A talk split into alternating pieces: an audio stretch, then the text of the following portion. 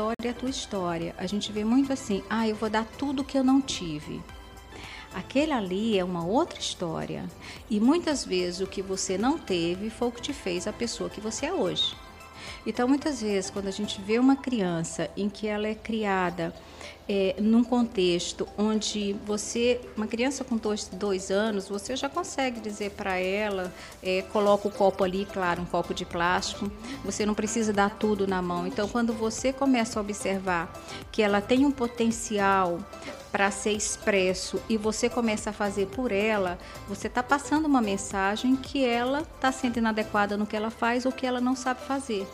E muitas vezes o que ocorre é que a gente, numa correria de querer uma pressa, você faz pela criança e quando você faz pela criança, você está passando essa mensagem.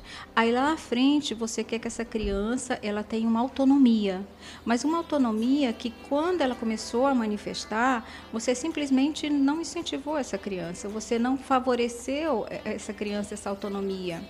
É, outro aspecto que, é, que eu observo muito, porque assim, eu atendo adultos, né, adolescentes e também casais, né? Então, o que, que você observa? Que muitas vezes, a, ao ser pai, ao ser mãe, também você entra em contato com tua criança interna que todos nós temos, que é aquele lado nosso mais lúdico e mais bonito, que nos faz muitas vezes brincar, que nos expressa a nossa espontaneidade. Mas quando esse lado ele ainda está na imaturidade, em que eu não desenvolvi, eu não permiti com que essa criança interna ela se tornasse você uma coisa é você preservar essas características de espontaneidade, o lado lúdico, outra coisa é você ser imaturo. E muitas vezes a gente vê adultos competindo com a criança. Né, como se fosse uma outra criança, até nos chamar a atenção, é um chamar a atenção que é uma birra ali, que você vê que tem uma relação onde não tem uma hierarquia definida. É. E a criança ela precisa dessa hierarquia para ela entender que o outro é diferente de mim, que o outro impõe os limites, que cabe a mim ter essa referência, porque é dali que nós estamos preparando para a vida. Né? Exatamente. Acho que quando você coloca isso, doutora Venusa, a gente percebe, repensa, né? A questão da vivência de cada fase adequadamente naquela fase que deve ser vivida, uhum. né? Então é a importância da gente conhecer as fases de evolução e de desenvolvimento da criança, do adolescente, do adulto, do idoso, enfim, cada fase de vida ela tem uma, uma alguns fatores de desenvolvimento importantíssimos. Uhum. E aí eu quero pedir um pouco para o doutor Pedro Mari iniciar para a gente, porque ele cuida exatamente disso, doutora Venúzia.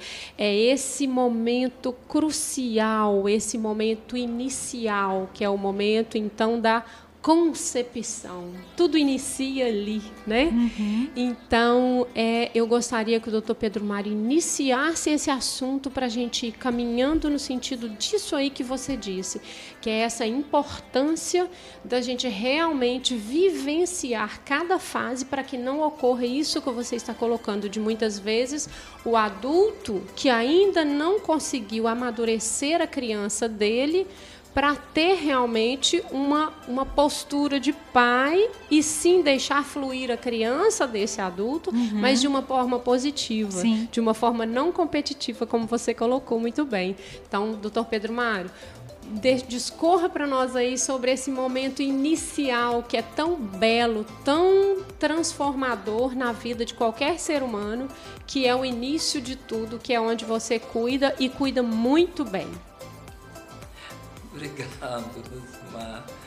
É, mas considerando que você é minha amiga, os descontos precisam ser dados.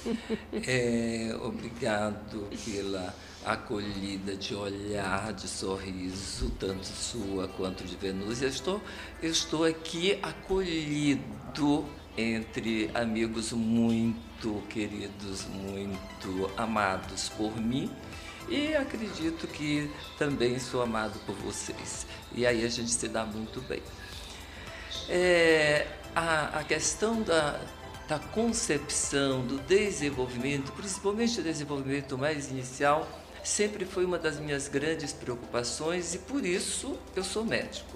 E eu sempre digo que eu sou médico não pelo, por querer fazer medicina ou pelo título que a medicina pode, poderia me dar. Mas a minha intenção sempre foi partejar. Ou seja, a, e não somente partejar, mas eu tinha muita curiosidade e acreditava que eu poderia intervir de uma forma benéfica, no sentido de melhorar a qualidade do desenvolvimento, consecutivamente a qualidade do nascimento e daí para frente, a qualidade do ser. E é com esse objetivo que eu pratico a obstetrícia. É nessa busca incessante de ajudar quem vai nascer.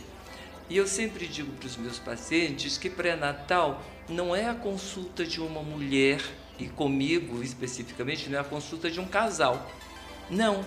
Pré é antes, Natal, nascimento. Então é a consulta de quem vai nascer. Agora, consultar como? Então, como eu não vou conseguir me comunicar diretamente com essa pessoa, então eu preciso dos responsáveis por essa pessoa e que estão e que deveriam estar sintonizados cada vez mais acompanhando. E aí nós iniciamos essa gestação, nós iniciamos com a concepção e é a primeira grande luta que nós vivemos. Milhares de espermatozoides com competindo entre si por um único óvulo. E algum sai vitorioso e então entra nesse óvulo, forma um ovo e fecha a porta de entrada para os demais. E isso já mostra como é que nós vamos viver daí para frente, competindo para sobreviver. E essa competição, ela se torna mais segura, se torna mais tranquila, se torna melhor quando esse ovo é bem acolhido. Biologicamente, ele é sempre muito bem acolhido. Ou seja, o nosso organismo, o organismo humano, o organismo materno, ele se prepara todo para acolher. Mas nós não somos apenas biológicos. Nós somos sociais, somos culturais, e nesse cultural tem uma inserção religiosa, muitas das vezes que favorece ou não. Somos psicológicos, e tudo isso entra nesse momento para receber não para apenas aquele útero receber, mas aquele útero também significar todo um, festejo festejo social, um festejo psicológico. E quando isso acontece, acredito eu, e aí sim o médico pode ajudar muito, porque biologicamente, ou seja, embora que a gravidez represente tudo isso, mas a gravidez é prioritariamente biológica, ela acontece em nível biológico antes de qualquer outra coisa. E as outras forças, os outros componentes, eles vão incidir, vão estar participando mais ou menos, mas o biológico nesse momento, inclusive exacerbando ou melhorando o psicológico, o social, o biológico ele se impõe. E aí nós temos de imediato uma grande produção que a mulher sempre produziu de progesterona, de prolactina e que lhe arrebata para esse momento. E nisso ela se torna uma fêmea como outra qualquer. Então, se a gente vai ver as fêmeas que, que engravidam, elas praticamente ficam ali buscando um cantinho para se aninhar que é o que a gente chama de ninho. Então a gravidez, esse momento inicial, principalmente esse momento inicial, é um momento de busca de ninho para chocar esse ovinho, para fazer com que este ovo se desenvolva. E quão bom é quando existe todo é, um compartilhamento, principalmente daquele que conjuntamente contribuiu para a formação desse ovo. Quando isso acontece, nós vamos ter, é, portanto, uma aceitação, uma tranquilidade e como a mente, é, resumidamente, é, é ela poderíamos dizer que são impressões é, de neurotransmissores ou neuroquímicas ou neurohormonais. Então, essas impressões que são traduzidas, que são transmitidas pela mãe, elas vão sendo impressas nesses pequenos neurônios que vão se formando ali no, no momento da formação do tubo neural, ali nas primeiras oito semanas, e isso vai ficar para sempre, como a Venus estava dizendo. A memória cognitiva ela não vai ter, mas o sentimento, a sensação de que ela é aceita, de que ela é amada, de que ela pode, que ela está segura, isso ela com certeza vai ter. Então, quanto mais cedo nós intervirmos beneficamente nesse acolhimento, mesmo, porque aí a gente diz assim: ah, mas uma criança tem quatro semanas, ainda não, não, não, não é nem gente. Mas quando é que a gente vai ser gente? O que é ser gente? Então, mas ela já recebe essas informações neuroquímicas, neurohormonais que ela vai imprimindo e que vai construir a sua base de formação mental. E o que somos nós sem a mente? O que é a mente?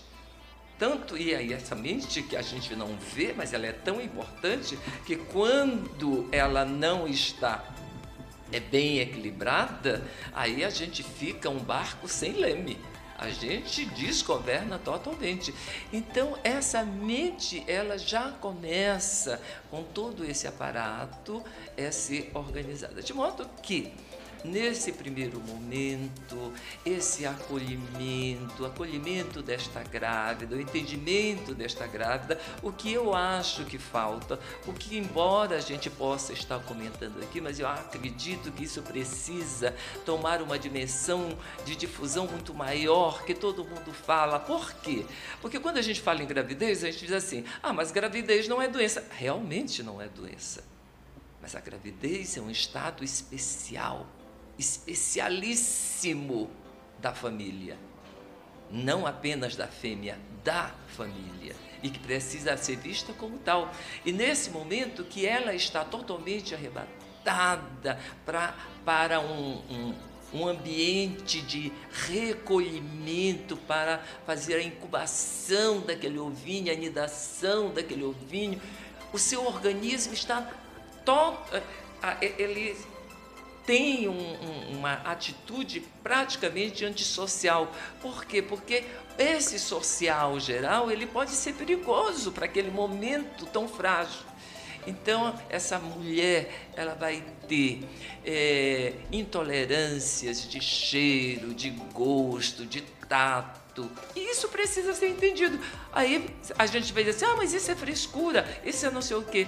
O quanto isso é é, danoso, porque ela está muito sensibilizada, ela está sentindo aquilo, ela pode até não saber externar, ela pode não saber dizer por que, que ela está sentindo, mas ela está sentindo e precisa ser acolhida. E ninguém melhor para acolher que o seu companheiro aquela pessoa que compartilhou com a formação.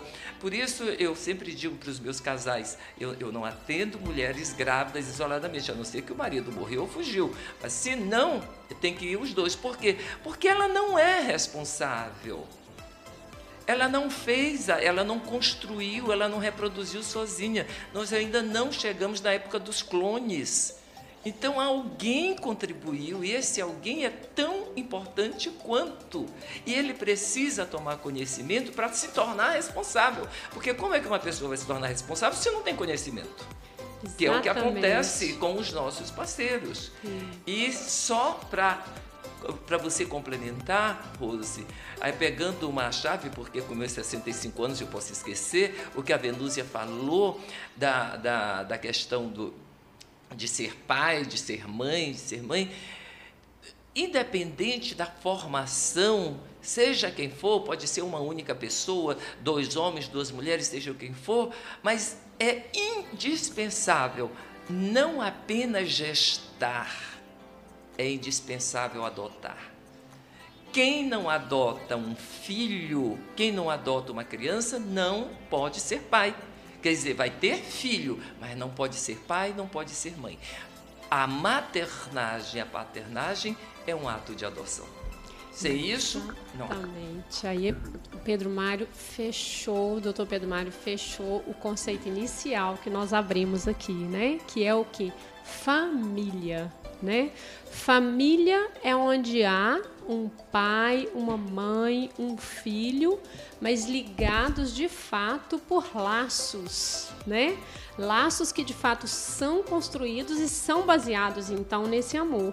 E olha só que dica interessante que Dr. Pedro Mário e Dra. Venúzia colocaram aqui pra gente, que muito precocemente esse essa criança ela recebe toda essa carga emocional dessa família, não só dessa mãe, né? Então acho que é hora da gente tirar essa responsabilidade única e exclusivamente de cima da mãe e partilhar isso com a família, até porque isso é uma oportunidade para o parceiro que está do lado, que muitas vezes não se sente inserido. Então é missão nossa, de todos nós, profissionais de saúde.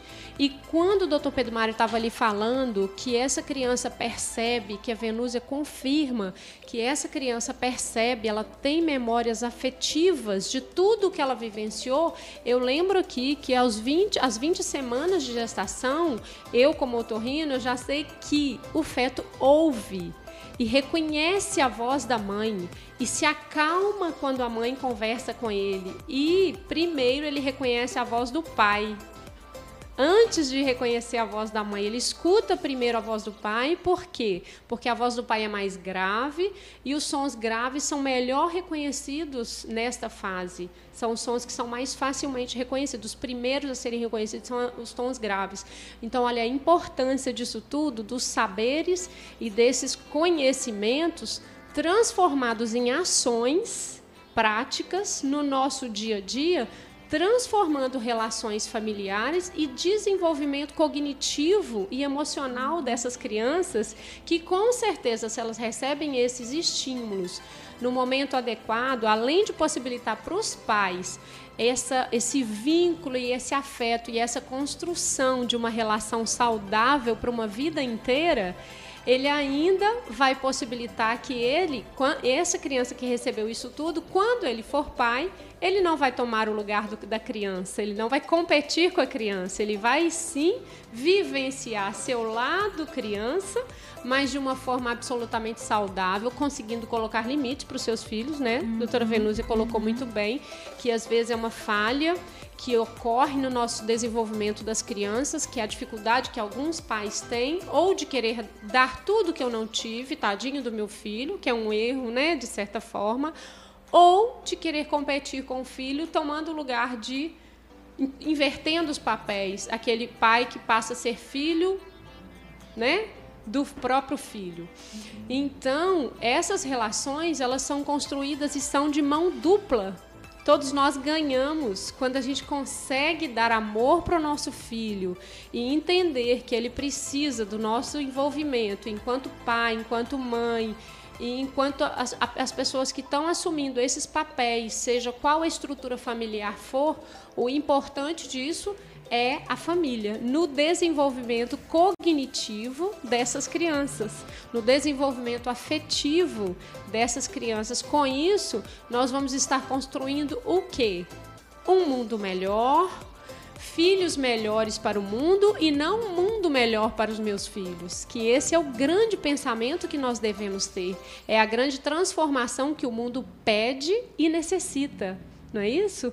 Então é uma grande verdade que nós temos que começar a construir lá agora no ventre materno, você, mãezinha, que está grávida, você, avó, que vai ter um, um, neto agora, você, avô, você, pai, a responsabilidade, mas não só a responsabilidade, a oportunidade que nós todos estamos tendo agora, nesse momento, na geração de uma nova geração sendo redundante mesmo, geração, concepção de uma nova geração, porque essa nova geração que nós estamos participando e tendo a oportunidade agora é que está transformando já o mundo. Nós já vemos essa transformação, essa grande transformação que nós estamos todos passando.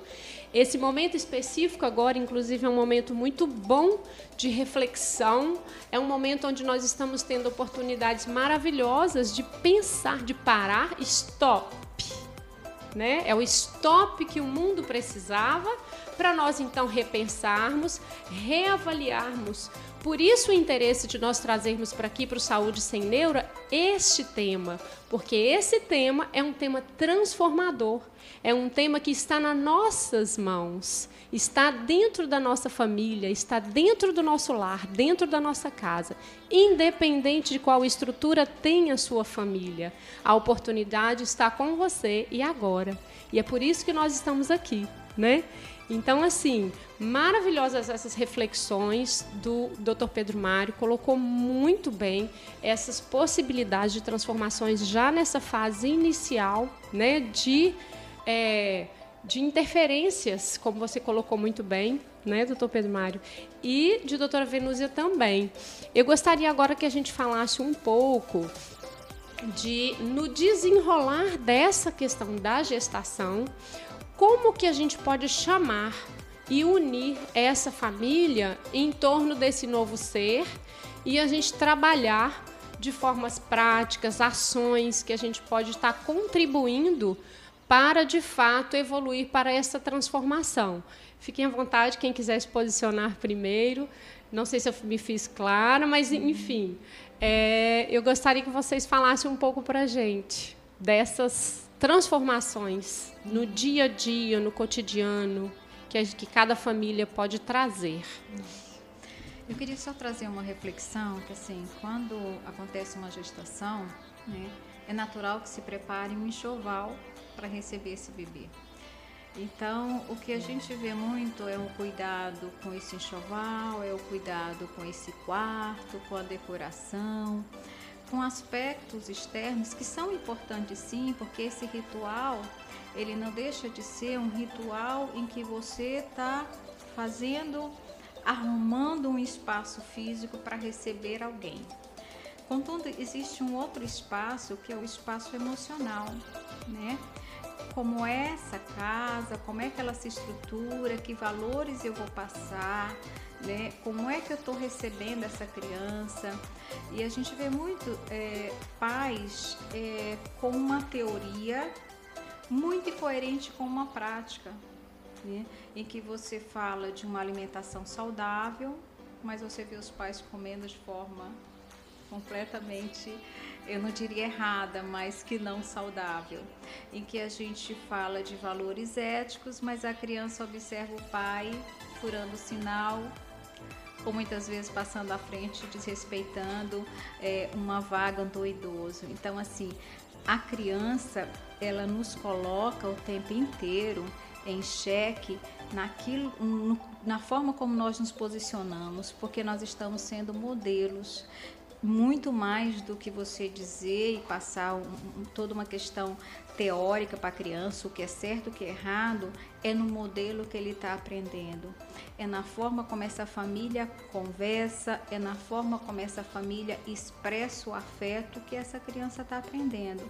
É na forma como ela é incentivada e, e mais que isso, o espaço de continência para ela expressar sua potencialidade que ela está se desenvolvendo. E também é um espaço em que a família, quando ela recebe uma criança, ela também se reestrutura. Existe uma reestruturação porque aquele ser que chegou pequenininho como é, modifica tudo.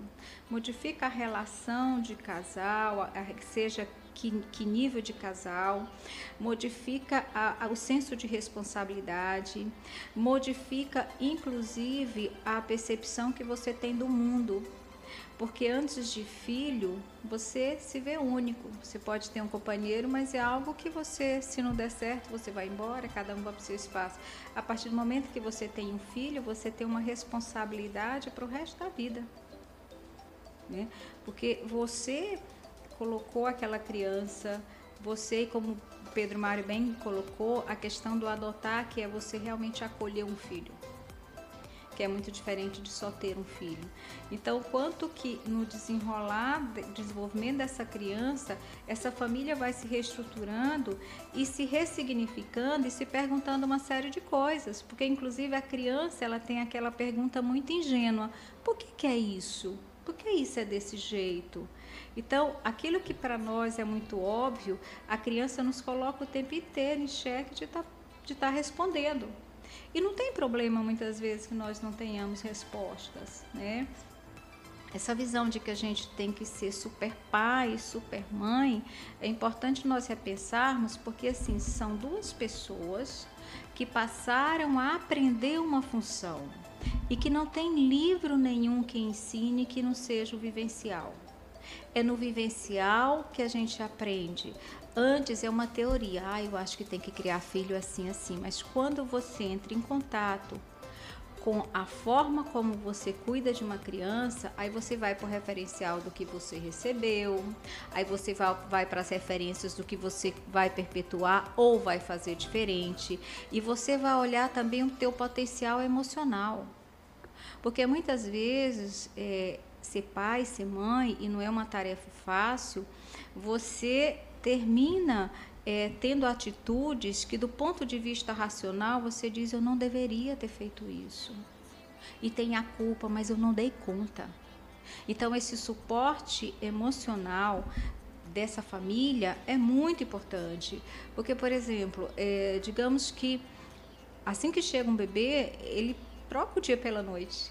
Se não tiver o parceiro ali que vai dar o suporte para a mãe descansar ou o contrário, como é que ela vai estar emocionalmente para aquela criança? Qual é a disponibilidade que ela está? E não vamos fazer ilusões, porque assim, criança estressa, criança perturba, criança é, nos tira do sério e, acima de tudo, e o que é mais importante com tudo isso, é um ser que a gente ama muito, mas nós não somos perfeitos. Então, o tempo inteiro. E é um aprendizado, porque uma coisa é ser, é ser pai e mãe de um bebê, depois de uma criança com mais idade, depois de um adolescente, e o tempo inteiro os pais estão aprendendo. Porque se esses pais, nessa transição de ser pais de crianças para ser pais de, de adolescentes, se eles não fazem essa transição, vai dar errado. Porque se você for querer tratar um adolescente nos moldes como você tratava como criança, não vai dar certo porque essa, essa, esse ser já pede mais autonomia. Então essa, essa família ela está o tempo inteiro se posicionando e se ressignificando nos Quando seus você valores. Você acha que já aprendeu tudo, né? Não, vem outra fase, vem outra vem fase. desafio. É, e é muito legal a gente poder é. dizer não sei, não sei é. como é que eu faço, porque quando você abre o espaço do não sei, você não se obriga a engolir aquilo que não é digerido por você. Uhum. Porque quando você engole aquilo, não, eu tenho que fazer desse jeito, você está desconsiderando a tua potencialidade e possibilidade emocional, uhum. que muitas vezes precisa ter, ser trabalhado, né? Uhum. Muito bom, excelente. Adaptação é, aí, né, eu, eu, eu, gostaria de retomar um pouquinho uhum. ainda ao início para a gente dar continuidade, porque tem uma, uma coisa, um, um alguns acontecimentos que são extremamente importantes que a sociedade tome conhecimento, principalmente os pais, pais masculinos, aqueles que assumem esse papel.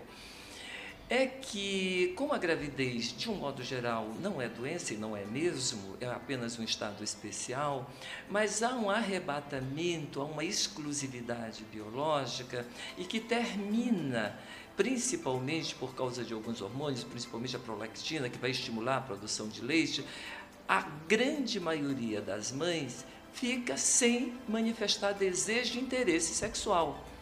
Mas o marido continua tendo sua mulher. E ele continua desejando, até porque ela fica muito bonita, ela também fica cheia de estrogênio, a pele maravilhosa, e ele a deseja, mas ela não tem desejo. E isso é importante que seja dito, por quê? Porque isso gera conflitos, gera atritos. E às vezes atritos difíceis de serem perdoados porque ela está extremamente sensibilizada, envolvida com aquele serzinho que está dentro dela. E aí então, se ele de repente por é, está bastante incomodado, está se sentindo excluído, está se sentindo rejeitado emocionalmente, sexualmente e ele porventura verbaliza: Ah, quer ver como este filho não é meu? Pronto. Isto não vai ter perdão. Ela não perdoa nunca e praticamente se separaram. Então, a, esse primeiro momento é um momento que as escolas precisariam estar é, socializando com os alunos, principalmente ali na, na, na fase do ensino médio, é uma pré, uma pré preparação para esse envolvimento.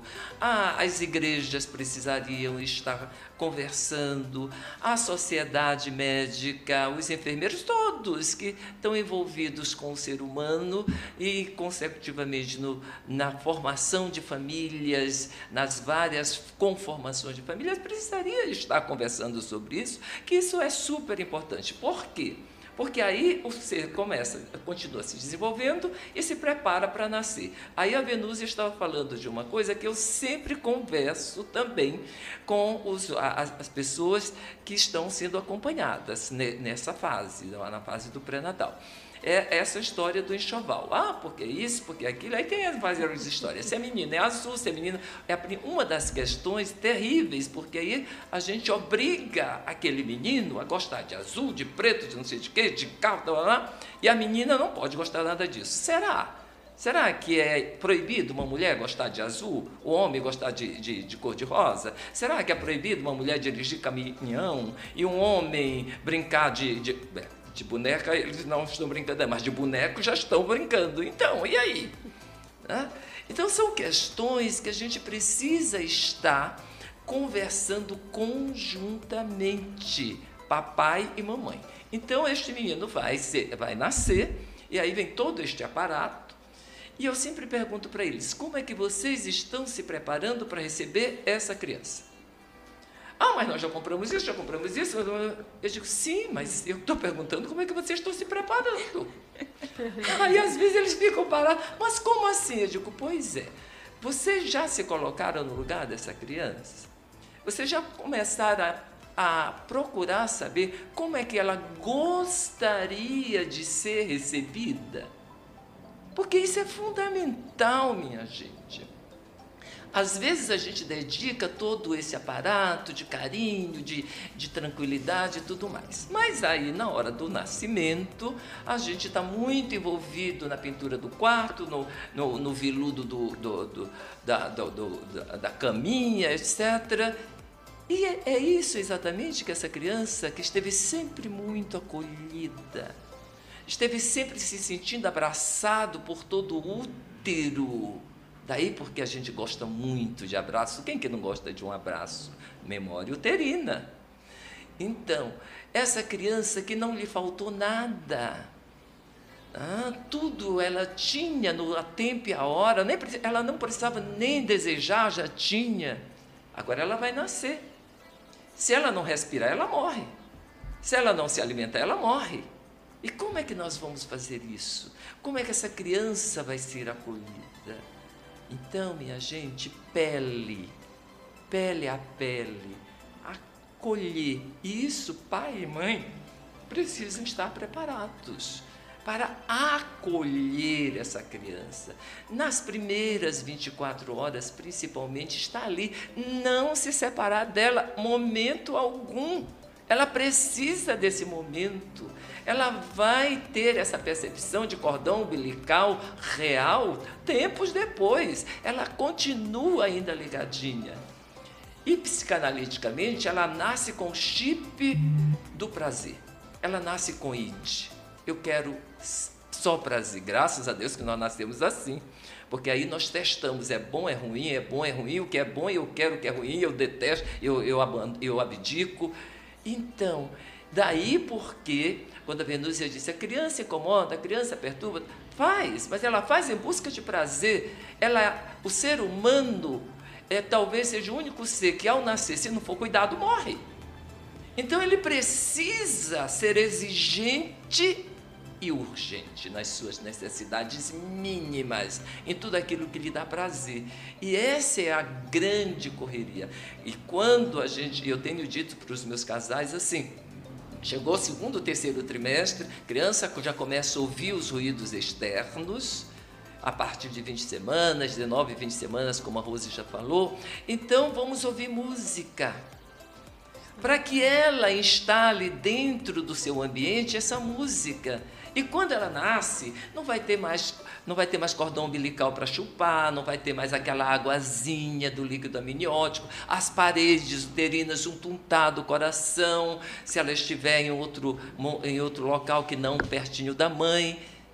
Mas se ela ouvir aquela musiquinha, ela vai ter uma lembrança de que ela está próxima.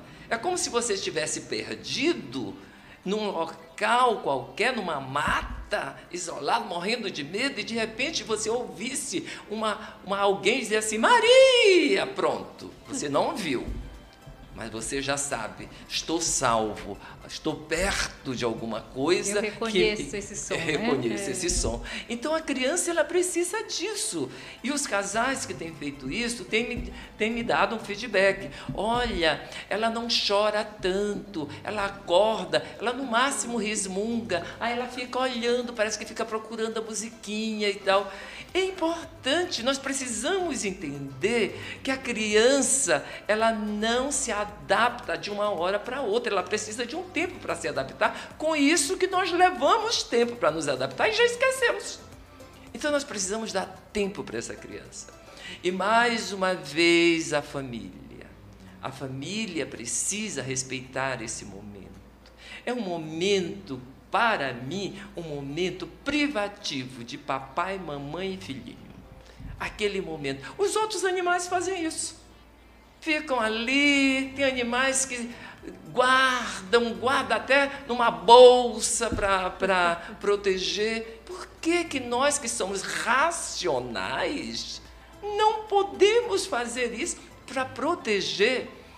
E nós, adultos, somos muito mal educados com relação às crianças. Porque quando a gente vai visitar uma criança, ai que maravilha, aí a gente quer beijar, quer pegar e tal. Que horror, coitadinha! Precisa se adaptar. Então eu acho que é um momento que a gente precisa estar voltado para esse cuidado da formação dessa mente, que desse sistema nervoso que está se, for, se está começando a amadurecer e que vai terminar ali em torno de dois anos de idade, mas nós precisamos estar dando essa criança essa oportunidade de se sentir segura. Porque imagina só, o desprendimento do parto, seja ele parto normal ou cesárea, você sai, é como se você estivesse num avião pressurizado e de repente alguém te empurrou de lá. Pá! O que é que você vai fazer?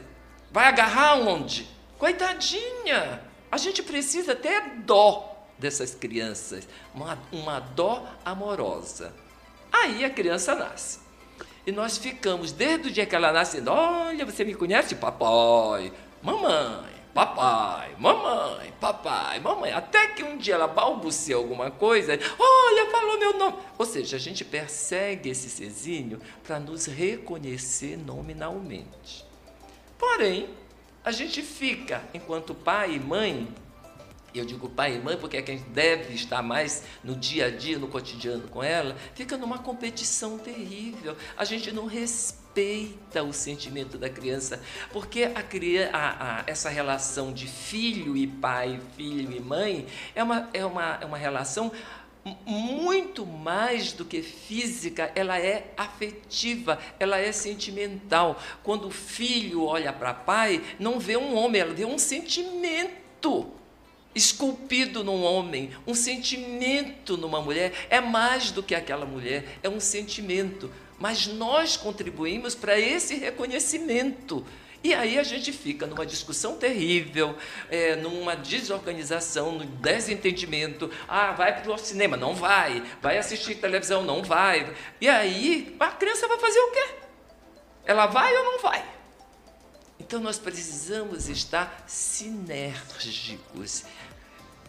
Daí porque a, a, eu normalmente, após o nascimento, já digo para os meus casais: 30 dias manter essa criança grudadinha, para ela ir se adaptando com o meio. Após 30 dias, expulsa do teu quarto, porque você retoma a sua vida de marido e mulher. E quarto de marido e mulher não é quarto de pai e mãe. Pai e mãe precisa respeitar esse sentimento desde os primeiros 30 dias, depois, quando a criança já está adaptada. Agora, essa não tem uma base científica, essa é uma base pessoal, é um pensamento pessoal. Mas eu acredito que os primeiros 30 dias a criança já teve tempo de se adaptar com temperaturas, com os paninhos, tá, tá, tá, lá. Mas o marido quer a sua mulher de volta. E essa, esse cenário, essa cena, não deve ser assistida por quem acabou de nascer. Aí você vai dizer assim: ah, mas é uma coisa normal. Até é. Mas será que é mesmo? A gente conversa sobre sexo nas nossas famílias? Como é isso? Então, é uma pergunta. É. E esta pergunta, o papo tá bom demais, gente. Tá começando a ficar melhor ainda, né? e realmente essa pergunta sobre sexualidade, que é um outro tema que tem tudo a ver com família, com desenvolvimento, nós vamos abordá-lo aqui ainda, viu? Doutor Pedro Mário, doutora Venúzia, já está feito o convite. Nós vamos fazer uma live sobre essa questão de sexualidade, que faz parte do nosso desenvolvimento. A criança vai crescer, vai virar adolescente, vai virar um adulto e que vai desenvolver a sua sexualidade, ou seja, é uma fase do nosso desenvolvimento. Porém, hoje nós não vamos conseguir falar sobre todas as fases de desenvolvimento humana e o papo está tão bom, tão empolgante e realmente Doutor Pedro Mário falou tantas coisas importantes ali, gente. Doutora Venúzia também. E assim, enquanto vocês estavam falando, é claro que eu acho que assim como eu estou analisando aqui a minha família, as minhas relações, eu acredito que os nossos telespectadores também, as pessoas que estão nos assistindo também, com certeza estão fazendo uma análise, né, de cada um dos seus, das coisas que a gente fez de certo, de que a gente considera às vezes errado na ajuda, no desenvolvimento familiar dos nossos filhos, ou então enquanto filhos para os nossos pais. Tudo isso são questões que todos nós acertamos, erramos, repetimos às vezes padrões que vêm das, da nossa infância e que às vezes queremos mudar, mas muitas vezes não conseguimos. Uhum. E assim, dicas que a gente poderia fazer que são importantíssimas do nosso dia a dia. O doutor Pedro Mário falou uma coisa ali importantíssima, essa adaptação né, do pós-parto imediato. A gente tem que ter empatia né, com os nossos filhos, se colocar no lugar dele. Como que será sair do útero e ficar? Então, assim, nós vamos dar uma pausa aqui agora para chamar o nosso comercial para a gente falar sobre uma, uma casa que chama Mundo Verde e que tem muitas coisas saudáveis para o nosso desenvolvimento humano também. Vamos chamar, enquanto isso, nós vamos conversar um pouquinho aqui nos bastidores. A maior rede de produtos naturais do Brasil chegou em Imperatriz e está no Imperial Shopping.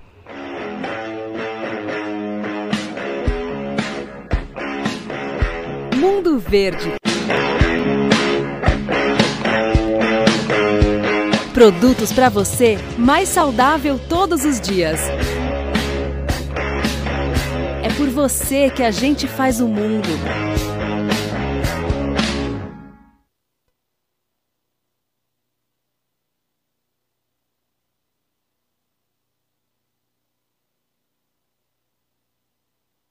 A maior rede de produtos naturais do Brasil chegou em Imperatriz e está no Imperial Shopping.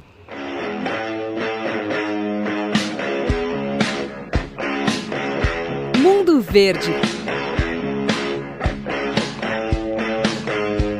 Produtos para você mais saudável todos os dias.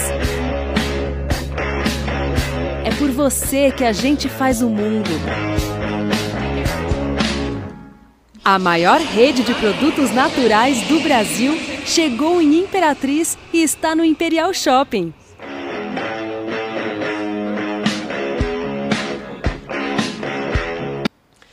Estamos aqui de volta com vocês. Esse papo está mais do que especial e ainda promete, ainda ficou promessa para a próxima live, viu, gente? Então já está marcado aqui com os nossos convidados. Uma próxima live nós vamos falar sobre sexualidade, que é uma parte do desenvolvimento humano.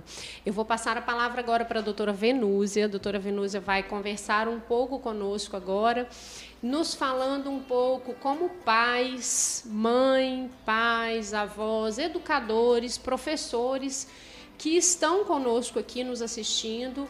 E para a gente ir aprendendo a lidar um pouco com as nossas crianças, eu gostaria de abordar um pouquinho, doutora Venúzio, uma fase do desenvolvimento que é extremamente desafiadora. E eu vou puxar um pouquinho a sardinha para o meu lado, que é a pré-adolescência onde, na verdade, no meu pouco entendimento, como otorrinolaringologista que sou, mas que eu observo, eu tenho bastante pacientes dessa fase, faixa etária, e eu acredito que é onde eclode, então, toda a personalidade e tudo que nós plantamos como sementes ali na gestação, durante esse período da primeira infância e durante esse período que tinha, a gente tinha um anjinho ali em casa, né, que a gente ia conduzindo, levando, de repente ele se mostra não tão anjinho assim, doutora Venúzia, nos ajude, nós que estamos aqui assistindo e a mim também, como lidar com os nossos pré-adolescentes e adolescentes.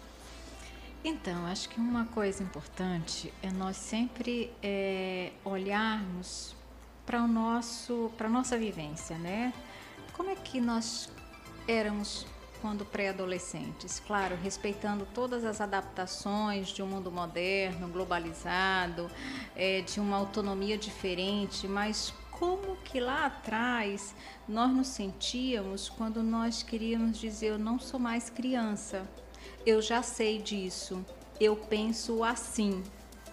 O quanto que isso é desafiador para os pais, porque para os pais é como se ele estivesse dizendo naquele momento que o que você diz, papai, e o que você diz, mamãe, eu não concordo. Não é bem assim que eu vejo. Então é quando ele manifesta uma tentativa dele já estar organizando como que ele percebe o mundo e trazendo inclusive as diferenças de percepção que ele vai trazer do pai e da mãe. Não penso assim, não acho que é isso. Então, que espaço você você é, propicia para esse menino, para essa menina estar tá manifestando isso, que é essa construção, que é esse, esse momento de autonomia em que eu começo a pré é, viver uma fase adulta. Como é que esse pai e mãe lida com isso? Será se nesse momento eles vão lidar como é uma falta de respeito, dizer que não pensa como a mim, como sua mãe?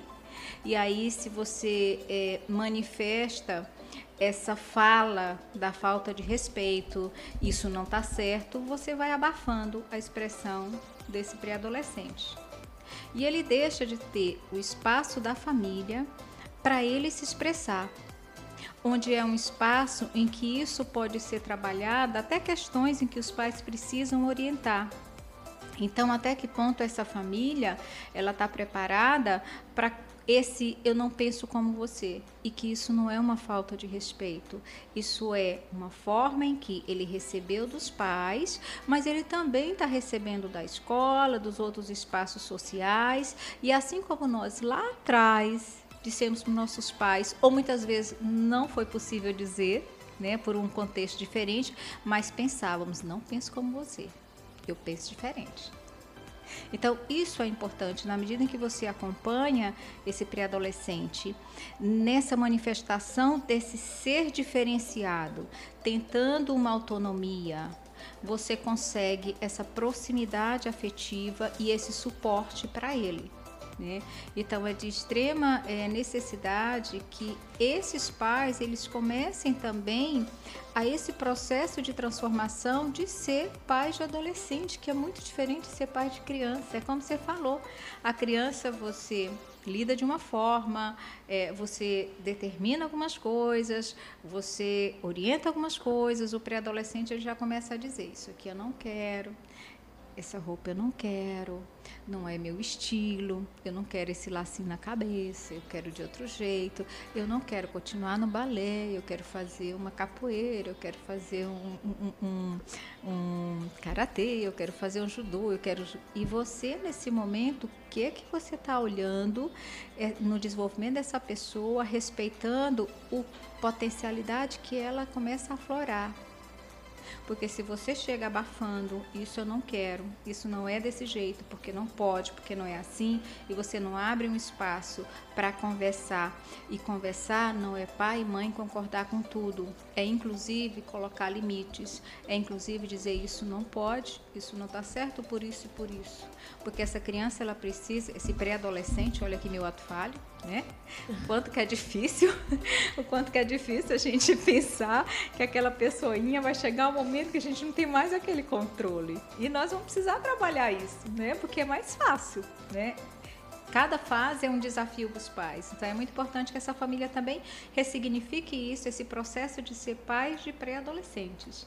E sempre coloco que a questão afetiva, a questão do acolhimento é muito importante.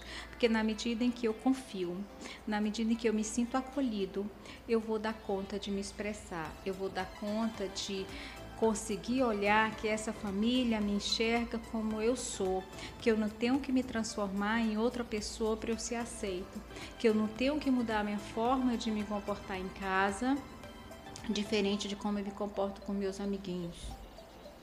Porque lá eu sinto que eu posso ser quem eu sou, como eu sou, e aqui não, aqui eu tenho um padrão que eu tenho que seguir.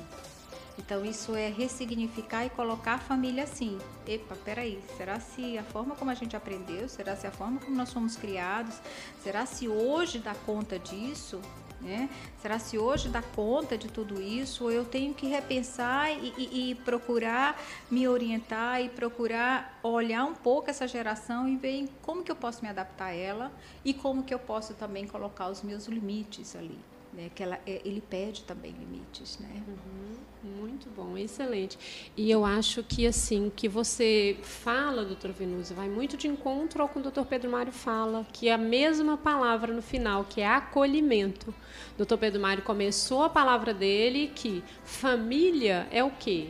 É acolher cada um na sua essência, né?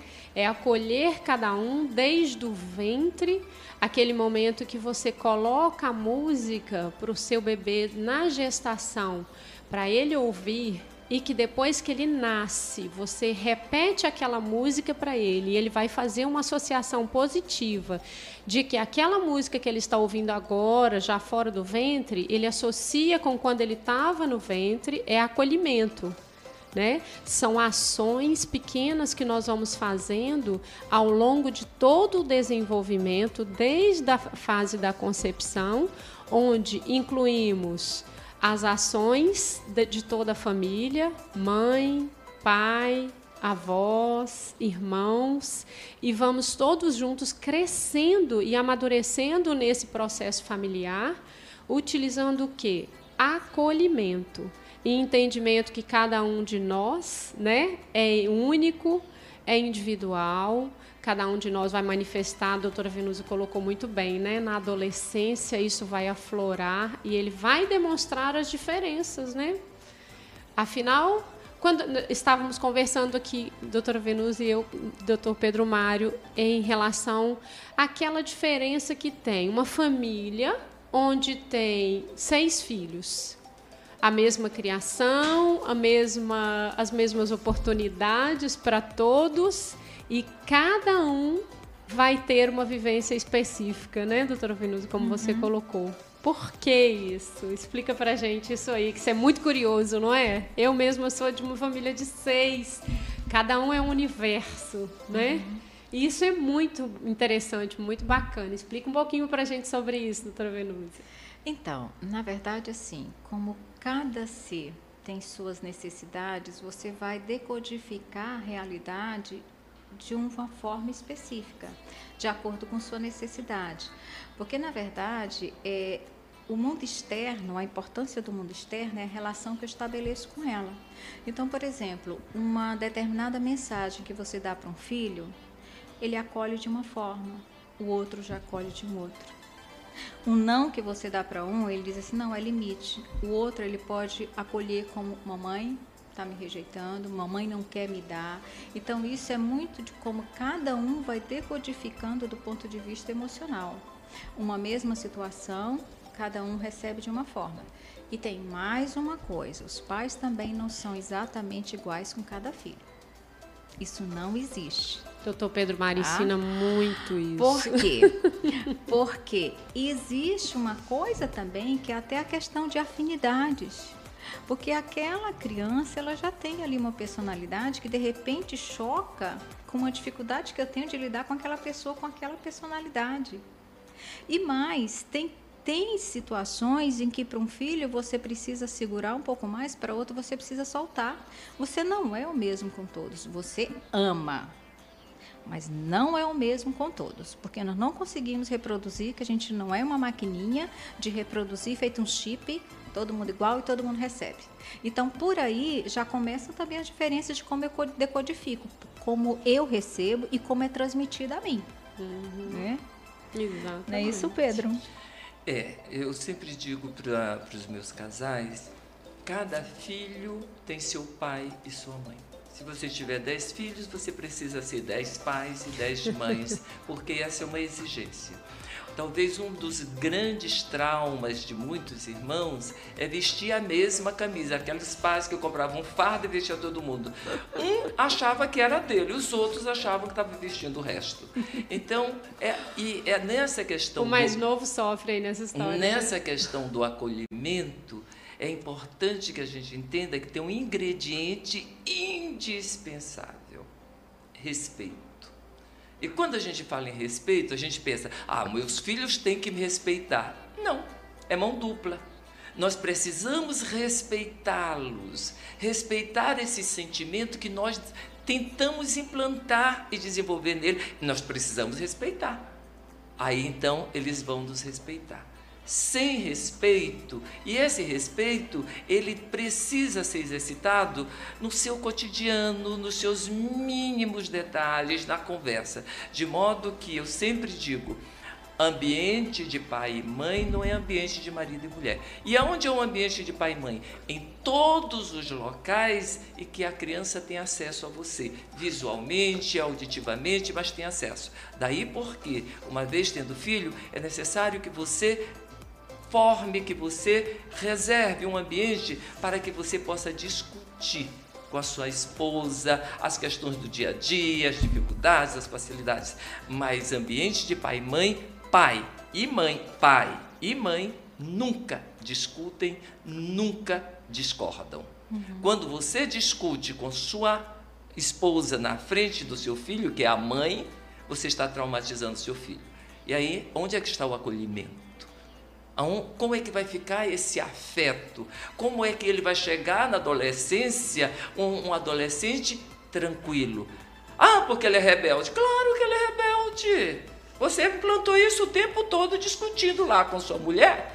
Que você olha para ela é sua mulher, ela olha para você é, é, é o marido dela. Mas para a criança é mãe, mãe, pá, pai, seres intocáveis então precisa ser respeitado. Filho, a gente respeita para poder ser respeitado, para poder ser verdadeiramente amado. Maravilha, essa mensagem sua aí, eu acho que assim, é uma mensagem que a gente constrói o que é família e a função dessa família no aspecto do desenvolvimento, né, dos seres ali envolvidos tema maravilhoso, companhia maravilhosa, excelente. Nosso tempo, infelizmente, está no final. Eu gostaria de deixar o espaço aberto para você fazer a sua mensagem final, doutora Venúzia e doutor Pedro Mário, e agradecer enormemente, imensamente, muita gratidão por vocês estarem aqui conosco e nos ajudar tanto nesse tema tão importante, tão precioso, família e desenvolvimento das nossas crianças. A palavra é sua, doutora Venúzia. Então, eu acredito que tudo que a gente manifesta, quando vem uma autenticidade, você faz da melhor forma. Não existe fórmula de ser pai, de ser mãe. Todos nós iremos cometer falhas, até porque é um aprendizado, até porque quando nós, é, em alguma situação, existe posteriormente uma avaliação de falha, quando nós estávamos naquela situação, não foi uma falha, foi uma tentativa de fazer o melhor. Então eu penso que essa autenticidade de como eu estou sendo pai, como eu estou sendo mãe, e essa autenticidade também com o filho. Porque na medida em que você propicia um espaço de autenticidade, onde aquilo que, que, que flui ali é verdadeiro, você traz um ambiente de segurança afetiva. E como Pedro Mário bem colocou, quando existe essa discordância, quando existe essa discussão entre pai e, e, e, e mãe, o que que a criança ela percebe? A minha base ela está fragmentada. Uhum. Eu não posso tomar partido. Eu não dou conta disso. Então até aquela célebre perguntinha: você gosta mais do papai ou da mamãe? pergunte isso. Não. Né? Porque você está lidando com tua insegurança de querer ser amado. É problema teu. É. Vamos cuidar disso de outro jeito. Não peça isso à criança. Tanto que ela é esperta. Quando ela está perto do pai, ela diz é do papai. Quando ela é perto da mãe, é da mamãe. Por quê? Porque aquilo ali é uma base que se complementa. Então, quando eu vejo essa base, ela, ela, em discordância, eu fico perdido no mundo. Para onde que eu uhum. vou? Né? Aí, Já é um bom começo, né? Isso, a gente conseguir né? manter né? isso. Enquanto adultos, essa responsabilidade é nossa. E né, vamos ter humildade de muitas vezes, não sei, deixa eu buscar ajuda, deixa eu buscar uma orientação com alguém que possa me auxiliar. Não tem problema a gente Sim. não saber das coisas, né? Porque muitas vezes é o não saber, é, é, a dificuldade de dizer eu não sei, que eu tento colocar alguma coisa no lugar. E que não, não adere. Não adere porque não é meu, é que nem uma roupa. De repente, para uma outra pessoa adere bem para mim, eu posso achar bonito, mas, mas não tem a ver com o meu estilo. Uhum. Então, eu não vou estar tá sendo verdadeira, eu não vou estar tá sendo confortável, eu não vou estar tá trazendo esse ambiente de acolhimento que traz justamente aquela estabilidade emocional que a gente precisa dentro de casa, né? E que mais para frente, se isso não é cuidado, a gente vê adultos do ponto de vista cognitivo, técnico, muito bem preparados, mas extremamente inseguros com uma autoestima baixa porque simplesmente não foi propiciado com que essa autoestima se desenvolvesse. Né? É Maravilha, excelente, doutor Venúzio. Doutor Pedro Mário, suas considerações finais. Olha, nós no mundo agora nem tanto que nós estamos vivendo no isolamento, já nem gostamos mais de estar tão juntos. Né? para ver o quanto que a, casa, a rua nos é tão atraente. Quando a gente está na rua, a gente quer estar em casa, quando está em casa, quer ir para a rua. Mas esse também é um momento de reflexão e talvez a palavra de ordem, é, que talvez sintetize tudo isso, é amar, é amor, é busca dentro de você esse sentimento para compartilhar para trocar, para ensinar. E isso traz todos os outros ingredientes, respeito, compreensão, etc. Tá. Agora, e como fazer isso nesse momento tão competitivo que você tem que matar 10 cachorros de uma vez para sobreviver, etc. É transformar o tempo que você tem para com o seu filho em 24 horas. Então você tem um segundo, transforma esse segundo em 24 horas. Mas esse segundo é daquela pessoa, daquela criança, daquele pré-adolescente, daquele adolescente. É só dele ou dela. Não atrapalhe esse momento. E a criança, o adolescente, pré-adolescente, seja lá quem for, ela vai se adequando e ela vai aproveitar aquele momento, porque aquele momento é o dela. Não tente fazer aquilo, não tente querer ser onipotente, onipresente, que você não vai ser, isso é só Deus. Então, seja humilde. Dê todo o momento, transforme aquilo no momento mágico de relação de amor de papai e filhinho, de mamãe e filhinho, que é o resto, Deus nos ajuda. Maravilha, gente. Agora a gente vai então finalizar com essas palavras de amor que foram colocadas aqui muito bem pelo Dr. Pedro Mário e pela doutora Venúzia. E espero que te, esteja, tenha sido bastante proveitoso para cada um de vocês que esteve aqui conosco. E na terça-feira temos mais programa Saúde Sem Neura. Esteja conosco. Um grande abraço e boa noite. A maior rede de produtos naturais do Brasil chegou em Imperatriz e está no Imperial Shopping.